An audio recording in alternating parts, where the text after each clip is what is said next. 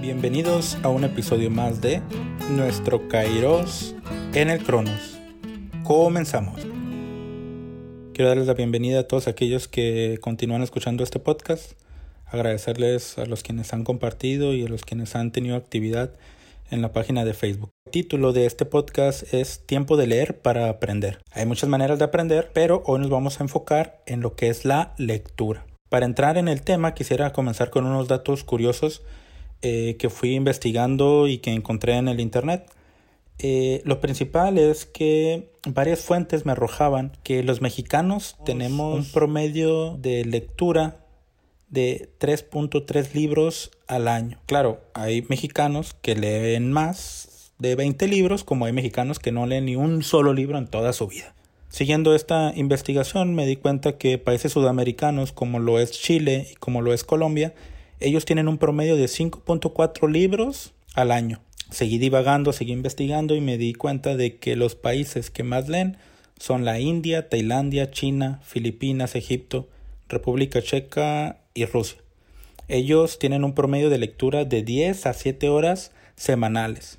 ¿Qué nos dice esto? Que probablemente a la semana ellos leen un libro. Entonces ahora tratemos de hacernos una idea de cuántos libros leen al año. Y normalmente son los países que están en mejor posición o en mejor nivel en cuanto a educación o en cuanto a, innovación. Entonces aquí la pregunta que tenemos que hacernos es ¿por qué no leemos o por qué no nos gusta leer? El INEGI eh, realizó un estudio y el 47% de las personas encuestadas decían o ponían de excusa que no leían porque no tenían tiempo que su vida era demasiado ocupada para darse un tiempo para leer. Cuando hay muchos estudios que también nos arrojan que el mexicano promedio dura de 3 a 4 horas en redes sociales al día. ¿Qué significa esto? Que sí hay tiempo, pero no sabemos cómo organizarnos. El 21.7 de estos encuestados fueron un poco más honestos y dijeron que era por falta de interés, que simplemente a ellos no les interesaba leer un libro esto nos lleva más atrás en nuestra vida. ¿Por qué nunca se nos inculcó? ¿Por qué no se nos hizo un hábito la lectura? Entonces imagino o, me pongo a recordar mi niñez, pues yo prefería salirme a jugar fútbol, prefería salirme a la calle, prefería ver Dragon Ball Z o caricaturas.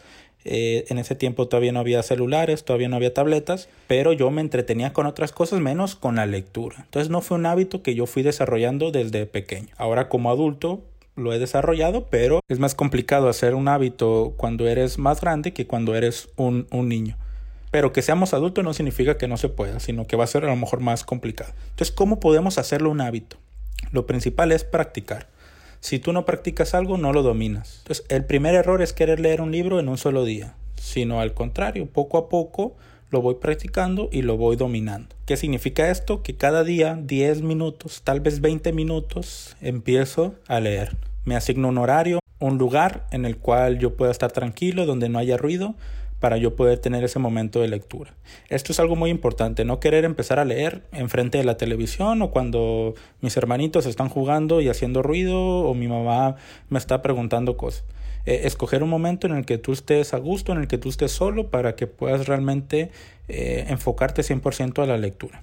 Normalmente la mayoría lo hace en la noche antes de dormir, lee un poco y con eso tiene su momento de lectura del día. Entonces es empezar poco, poco a poco, tratar de quitar las excusas, poner recordatorios para que nos avisen que ya es momento de nuestra lectura y con toda la flojera del mundo, vencer esa flojera, tomar el libro y empezar a leer. Vas a ver que en cuanto empieces con las primeras hojas, te vas a adentrar en ese, en ese mundo de la lectura. Y algo muy importante es que siempre controles y analices lo que estás leyendo.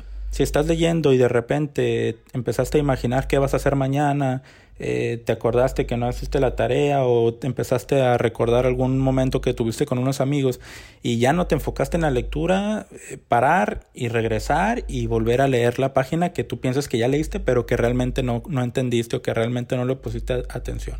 Entonces siempre analiza lo que lees. No quieras leer el libro nada más por terminarlo, sino realmente enfócate en entender qué es lo que estás leyendo. Y esto es lo que me va a permitir enamorarme y hacer de la lectura un hábito.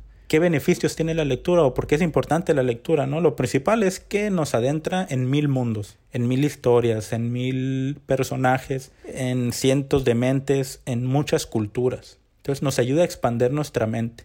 A lo mejor hay muchos países que no he visitado, a lo mejor hay muchas culturas que no conozco y por medio de la lectura empiezo a comprenderla, empiezo a expandir mi criterio. Entonces tengo mejor capacidad de razonamiento y tengo mejor capacidad para entender el mundo en el que vivimos.